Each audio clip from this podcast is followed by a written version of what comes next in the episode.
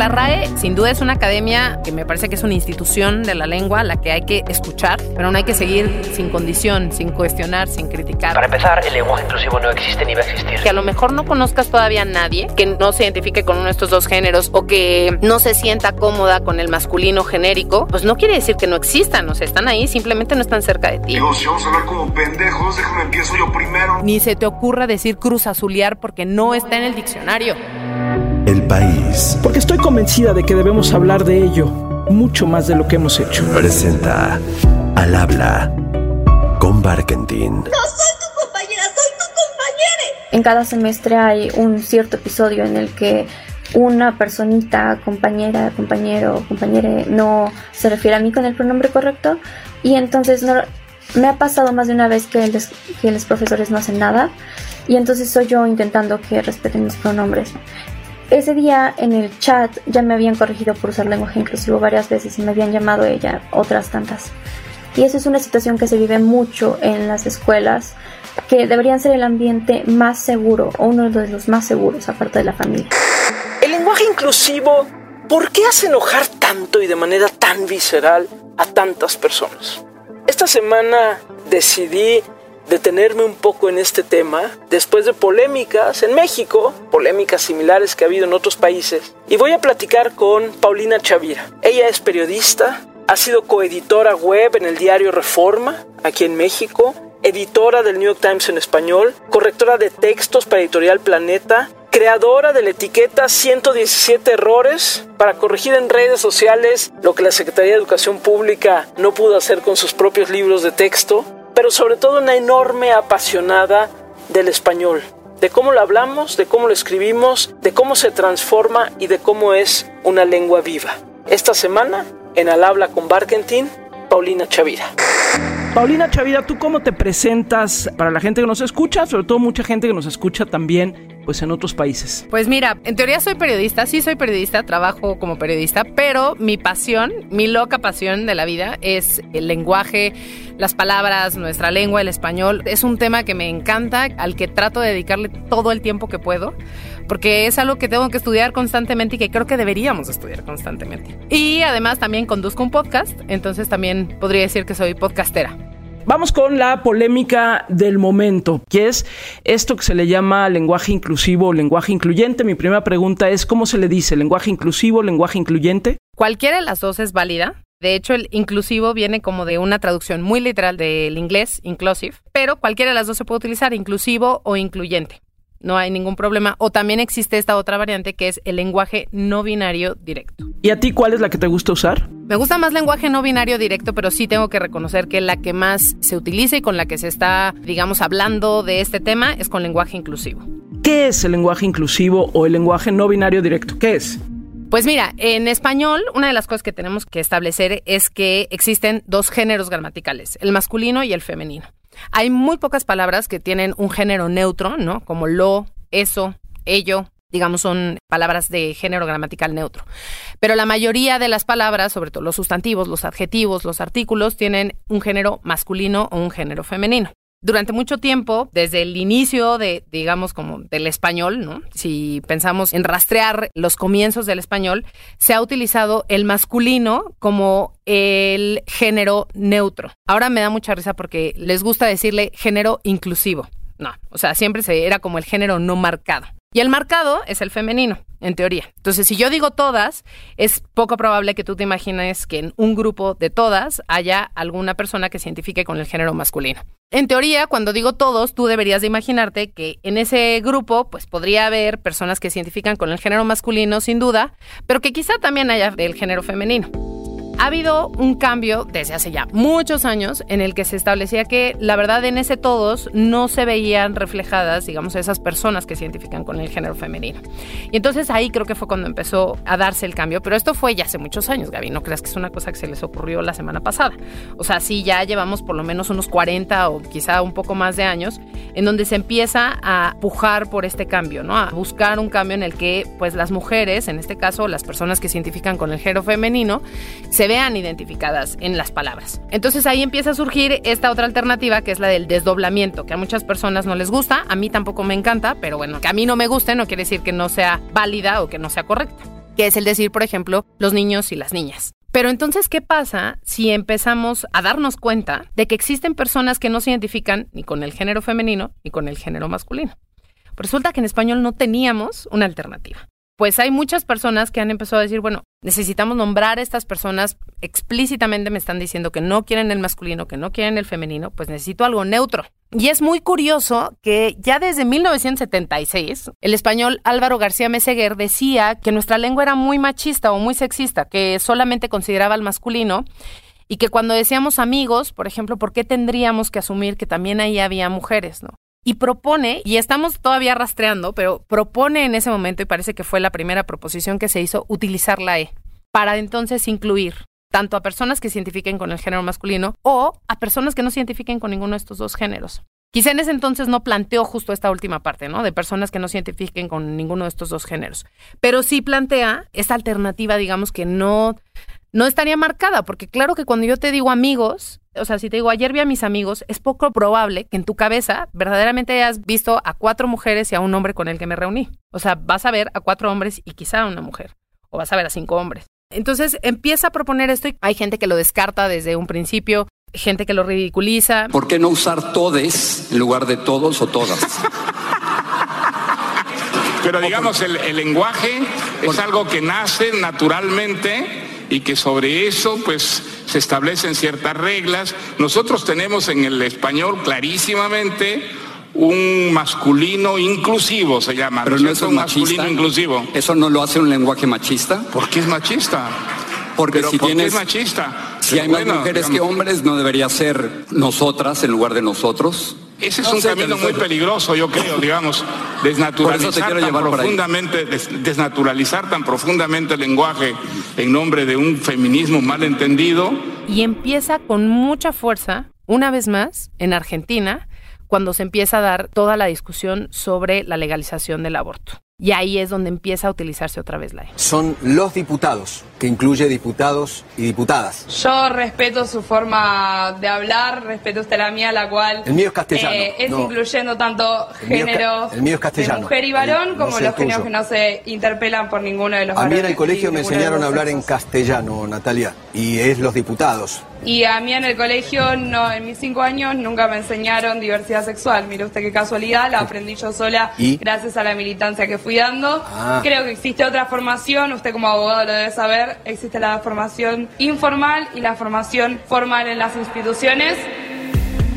Comparto un poco la anécdota ahora en tiempos pandémicos que finalmente mis padres, mis padres son adultos mayores y mis padres no lograban vacunarse porque ellos viven en un estado diferente a la Ciudad de México donde había sido muy caótica la vacunación. Pues ahí se lanzaron a ver cómo y si podían vacunarse y no vacunarse. Pues mi mamá se bajó del coche y se cruzó una avenida y entonces logró. Y, no, pero es que también vengo con mi marido. No, pues de una vez tráigaselo y entonces bueno, finalmente se vacunan y ya. Cuando salen vacunados y me avisa mi mamá que ya se habían vacunado, me acuerdo que a alguien le dije, es que me da mucha emoción que mis papás se hayan vacunado. Y como que fue la primera vez que caí en cuenta, dije, pues mi mamá y mi papá, porque siento que mi mamá hizo mucho para lograr que se vacunaran. O sea, bajó, peleó, casi casi le dijo, pero también vengo con el Señor, ¿no? Y como que me parecía que invisibilizaba yo a mi mamá al decir mis papás, pero fue la primera vez que me cayó el 20 solito, o sea, no fue que alguien me lo dijera. Entonces he intentado de repente, pues sí, por lo menos desdoblar cuando creo que lo tengo que desdoblar. Pero me llama mucho la atención, Paulina, como el enojo que esto despierta. No tanto el desdoblar, aunque también hay mucha gente que dice, te pareces a Vicente Fox, ¿no? Diciendo chiquillas y chiquillos. Pero también cuando se usa la E, el todes, amigues, etcétera, pareciera que hay a quienes en verdad les altera. Opino que el lenguaje inclusivo es una aberración lingüística que distorsiona el discurso porque lo hace repetitivo, redundante, farragoso. O sea, como si se estuviera tocando algo que va más allá de la palabra. Paulina, ¿tú cómo te has explicado esta enorme animadversión en redes sociales, en todos lados de hasta esto, burlarse y minimizarlo de esa manera? Pues mira, yo creo que en parte tiene que ver con que la lengua es una de las cosas que tenemos que es más personal. Por eso te digo que a mí me sorprende que no la cuidemos más, que no, no sepamos más de ella, no investiguemos más, porque de verdad es una de esas cosas que tenemos que es como algo que nos define, te presenta ante el mundo. Y creo que cuando alguien llega y te dice, oye, eso que tú crees que es único, que es personal, y que es inalterable, pues resulta que se está cambiando. Pido por favor que dejen de faltarle respeto a mi idioma. Y los cambios no nos gustan, Gaby. A nadie nos gustan los cambios. Hay gente que se sigue peleando por esa tilde que le quitaron a solo, ¿no? Cuando ya pasaron 11 años de eso. Entonces, creo que es una cuestión que la lengua es muy, muy personal. Y la otra es esa, que no nos gustan los cambios y no nos gusta creer que hay algo diferente a lo que pensamos que es lo que debe ser. Entonces, cuando tú hablas con alguien de que hay personas de género no binario, te dicen, no es cierto, eso no existe, es una moda. O sea, ¿cómo saben? Seguro luego se les pasa. Pues no, no se les pasa, ¿no? O sea, si no has hablado con alguien de género no binario, te vas a dar cuenta que no se les pasa. A mí no se me pasa, en este caso, ser mujer. Pues sí, o sea, nací con un sexo, nací con un género y pues tengo esta identificación que pues, es la misma, ¿no? Pero hay gente que no es así. O sea, hay gente que no nació con el sexo con el que se identifica o con el género con el que se identifica. Creo que me parece muy válido, ¿no? Como, no sé, yo les pongo hasta el ejemplo tan básico como que yo me llamo Ana Paulina. A mí no me gusta Ana Paulina porque me parece de telenovela. Nunca voy a negar que me llamo Ana Paulina, ¿no? Bueno, pues ahí está. Pero me gusta más que me digas Paulina. Y si me dices Ana, pues no, no me voy a enojar. O sea, creo que es simplemente la forma en la que te presentas al mundo y así tan sencillo como es, como que creo que en México hay toda una generación de dobles nombres, ¿no? Que pues no nos gustan y nada más utilizas uno, pues es un poco lo mismo. O quizás exactamente lo mismo, ¿no? O sea, el decir, oye, este es el nombre con el que yo me presento, este es el género con el que yo me presento, así es como me gustaría que te dirigieras a mí. Pero es mucha virulencia. A mí me sorprende que de verdad es mucha la virulencia y yo tengo la sensación de que toca algo, insisto, como muy íntimo, ¿no? Como si incluso estuvieras tocando la identidad, como si estuvieras tocando algo sagrado, como si estuvieras tocando algo que es inamovible o que debería de ser inamovible. Y viene ahí siempre la discusión, Paulina, de que, por ejemplo, la Real Academia de la lengua no acepta esto y entonces te avientan por delante él la RAE. ¿Qué decir ante esto? Pues, o sea, que una vez más nos muestra que poco conocemos la lengua. o sea, a ver, la RAE sin duda es una academia que me parece que es una institución de la lengua la que hay que escuchar, pero no hay que seguir sin condición, sin cuestionar, sin criticar. O sea, creo que sí es una institución que estudia la lengua, pero que la estudia también, pues como cualquier persona, o sea, desde un ángulo, desde ciertos intereses, desde cierta perspectiva. Entonces, pues obviamente tiene su visión muy particular del asunto. Se nos olvida, por ejemplo, que en México existe la Academia Mexicana de la Lengua. Nunca nadie cita la Academia Mexicana de la Lengua, ¿no? Tampoco es que la Academia Mexicana de la Lengua tenga mucho que decir, pero creo que antes tendríamos que pensar que existe esa institución también. O existe, por ejemplo, el Colegio de México, ¿no? Que también tienen un centro de estudios de la lengua muy importante y que no nada más las academias o estos centros de estudios son quienes dictan, quienes deciden y quienes validan cómo se usa la lengua, porque es tan sencillo, Gaby, como que tú no tienes a un inspector, y digo inspector en masculino porque pues sí, además la mayoría son varones, al lado todo el tiempo cada vez que estás hablando, o sea, que te está diciendo, oye, no, esa palabra no está considerada en el diccionario, ni se te ocurra decir cruz azulear porque no está en el diccionario no está validada, entonces jamás en tu vida la vayas a usar. Me muero de la risa porque simplemente en 2005 todos los titulares que teníamos del gober, el gober, el gober, pues tendrían que haber sido despublicados porque no existe la palabra gober. O sea, la verdad es que no funciona así la lengua. Pero eso me parece importante. La RAE es descriptiva, no es prescriptiva. La RAE no nos va a decir si México es con X o es con J, lo usa la tradición usan los usuarios, las usuarias y los usuarios.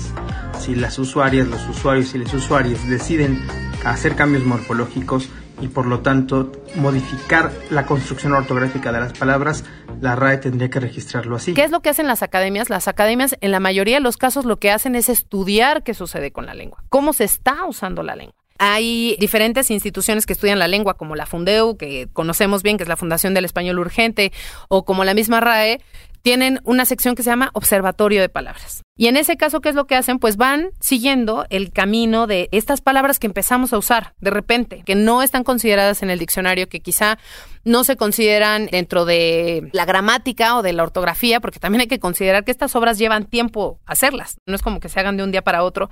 Y creo que también la inmediatez en la que vivimos cambia las reglas del juego 100%. ¿no? Entonces, en este caso, el 30 de octubre incluyeron la palabra elle, como ese pronombre neutro. Entonces, de que las academias saben que esto está pasando, lo saben, pero se niegan a entrarle al tema y a mí eso me parece sorprendente. O sea que a pesar de que lleva ya varios años el debate, las academias se resisten a entrarle. Y yo creo que pues no les va a quedar de otra. Y si no entran, va a suceder igual.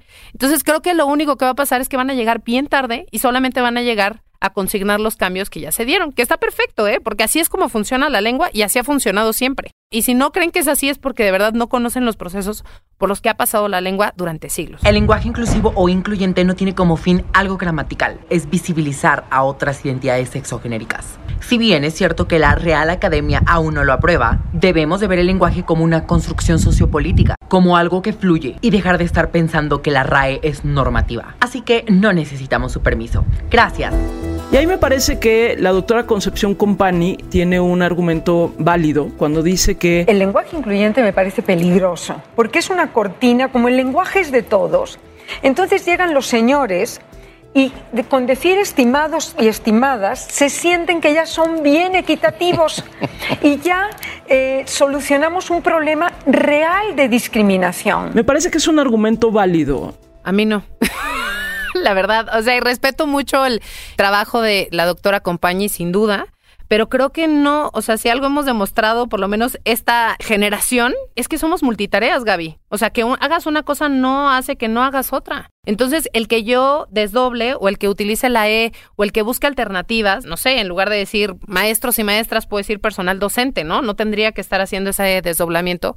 Creo que eso no va a impedir que también en la acción yo luche porque se acabe esa violencia o porque se acabe esa desigualdad o porque trate desde todos los ámbitos en los que yo pueda cambiar la realidad que estoy viviendo. Obviamente el lenguaje es una expresión de eso. No es la única, o sea, no a través del lenguaje vamos a cambiar la realidad, no. Pero también tenemos que entender que la relación entre realidad y lenguaje es una relación que se alimenta todo el tiempo y que es bidireccional, no es unidireccional. Tanto, por ejemplo, la doctora Compañi como Mario Vargas Llosa dicen que es peligroso hablar de lenguaje. O sea, me da mucha risa que digan que es peligroso. O sea, peligroso vivir en un país donde matan a 11 mujeres todos los días. Eso es peligroso. Pero que yo use la E, o sea, de verdad, no es peligroso de ninguna manera. Entonces sí creo que hay un cambio generacional muy grande y que si no lo vemos, pues es porque en realidad no queremos verlo, o sea, está ahí, la realidad está ahí, que no te llegue, que no te toque, que a lo mejor no conozcas todavía a nadie, que no se identifique con uno de estos dos géneros o que no se sienta cómoda con el masculino genérico, pues no quiere decir que no existan, o sea, están ahí, simplemente no están cerca de ti. O sea, el lenguaje incluyente se trata de incluir, pero como tiene que ser un poco transgresor dado que ya hay una norma, ahorita en este momento se trata de visibilizar y también de incluir. Una tiene que ver con esto, ¿no? Con el desdoblamiento, hombres, mujeres, etcétera. Pero el otro que tú también apuntabas y que lo decía Noam Chomsky también de una manera muy interesante. People who don't think we should use he as the neutral pronoun. Okay, so let's use something else.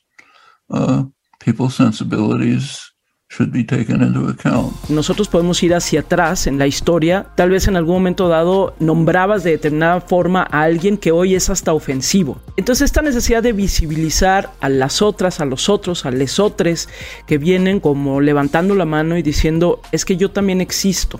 Me parece que es un gran esfuerzo de inclusión, pero no sé qué tan complejo termina siendo sobre todo poder explicar que hay esos otros, esas otras y esos otros, o no sé cómo se tendría que decir, esos otros. Porque además exige un esfuerzo mental, o sea, tienes que pensar tu lengua. Por supuesto, y creo que eso también nos choca, Gaby. Y esa es una de las cosas, es digamos como uno de los contraargumentos, ¿no? Que no es natural. Eso hablaba Vargas Llosa, ¿no? Lo menciona que vamos en contra de la naturaleza del español. Desnaturalizar el lenguaje porque se considera que el lenguaje machista es una estupidez que de ninguna manera yo voy a probar, ¿sabes?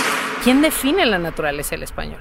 O sea, a mí me da mucha risa que luego salgan, no, es que en el latín, sí, pero tú hablas español. El español viene del latín, sí, sin duda, pero tú no hablas latín, tú hablas español. Ay, papaya de Celaya. Y además hablas español de la variante de México y de la variante de Ciudad de México y la variante de la colonia, o sea, así de específico puede ser, ¿no? Entonces, evidentemente no hay academia alguna que nos diga, ah, no, sí, porque el español de la zona sur de Ciudad de México es este, ¿no? O sea, no hay esa definición tal cual porque así de viva es la lengua, o sea, es como que quisieras controlar todo así en un cuadrito, ¿no? Y aquí es donde tiene que caber absolutamente todo. O sea, no, no es natural. Obviamente requiere de un esfuerzo y requiere de un esfuerzo para estas generaciones, Gaby. O sea, sí creo que ahí es donde, pues nada, hermana, ya estamos viejas. O sea, es así porque tú ves a personas de 15 años, o sea, yo tengo un hijo de 6 años para quien es lo más normal, o sea, él dice, pues sí es súper claro, o sea, yo tengo una abuela, tengo un abuelo, mis abuelos, para él es así de normal y créeme que, bueno, o sea, aunque usted no lo crea, no es que me pongo yo a explicarle absolutamente nada, ¿no? O sea, simplemente él dice, ¿por qué voy a decir abuelos si también está mi abuela, ¿no? Y abuela es para mujer y abuelo es para hombre, entonces, ¿por qué voy a decir abuelos? Es abueles. Y entonces es así de claro. Y creo que sí es un cambio generacional grande, que no se da en todos los espacios, obviamente, ¿no? Que hay también adolescentes que dicen, eso es una ridiculez, ¿para qué lo usan? Eso no sirve de nada, ¿no? Obviamente también hay estas personas, por supuesto que sí. Entonces, en lugar de decir todas o todos, que digan todes, cosa que, pues, pues, ¿por qué tienen que cambiar el idioma?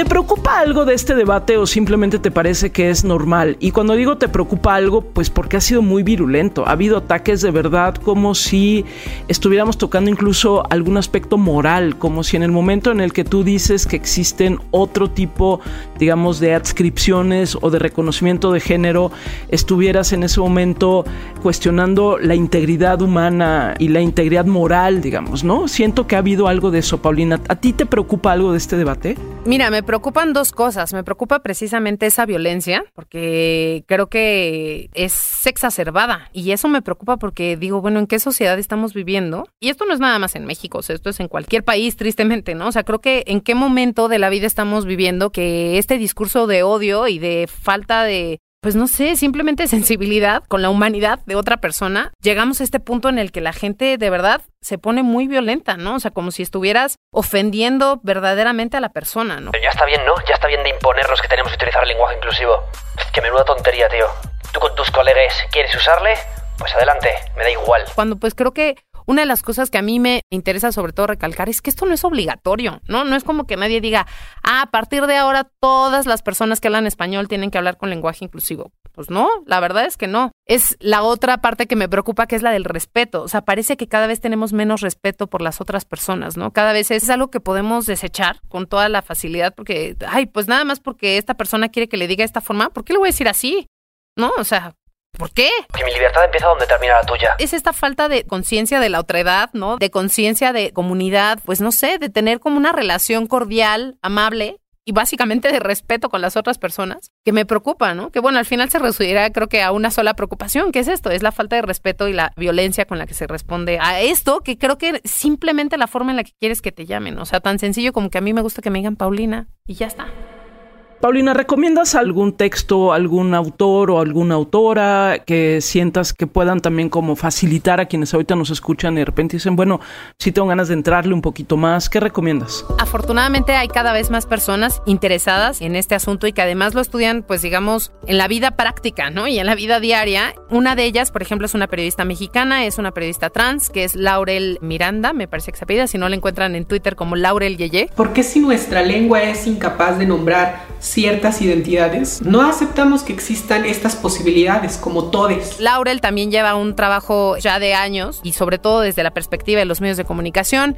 Está une traductore, que es una persona de género no binario, que se llama Artemis López, que encuentran en Twitter como arroba queerterpreter. Claro, si alguien no quiere utilizar un género gramatical, no tiene por qué. Está estudiando precisamente esto del lenguaje no binario directo, cómo se puede resolver. Hay una traductora argentina que se llama Maiten Vargas. Y el respeto en sí que se merecen las personas más allá de que esté legislado o no. Maiten ha trabajado mucho tiempo con Naciones Unidas y, por ejemplo, en su trabajo ha tenido precisamente que implementar el lenguaje no binario directo, unas interpretaciones en directo, en donde pues hace todas las traducciones sin una marca de género, tratando de utilizar lenguaje igualitario. Entonces, bueno, hay cada vez más personas y textos, pues mira, existe una guía de comunicación no sexista, que es el Instituto Cervantes, que a mí me parece que es muy buena, ya tiene unos cuantos años. Y bueno, lo que no deja de ser es que es muy binaria. Creo que eso pasó como en la década pasada, que tratamos como realmente de pensar solo en el masculino y en el femenino, pero creo que ahora existe este otro factor que es el de buscar esa neutralidad, ¿no? Que quizá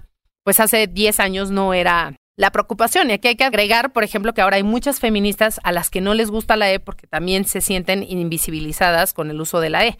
Entonces, ¿qué te dicen? Bueno, pues ahora hay que decir todos, todas y todes. Creo que esto lo que más me provoca, Gaby, es emoción, porque siento que hay tanto por descubrir, por hablar, por investigar. O sea, como que es un campo que se está abriendo y que creo que pues a mí me entusiasma mucho, por lo menos, o sea, estar ahí, ser parte de esta historia, ¿no? Porque al final, pues estamos justo en este momento en el que creo que sí estamos siendo parte de esta historia. Un colegio, en algún lugar, una maestra dice, todos los niños salen a jugar al patio. Una insolente le pregunta, ¿las niñas también?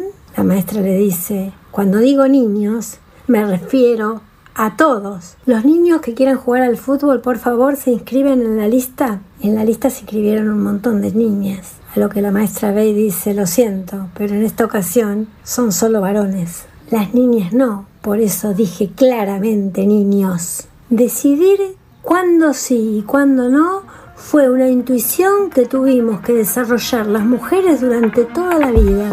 Gracias, querida Paulina. ¿Cómo te podemos seguir en redes sociales? ¿Cómo estás? Estoy como arroba apechavira en Twitter y en Instagram. Ahí me encuentro. Gracias, Paulina. En verdad te mando un fuerte abrazo. A ti. No, hay otro abrazote grandísimo para ti, querida Gaby.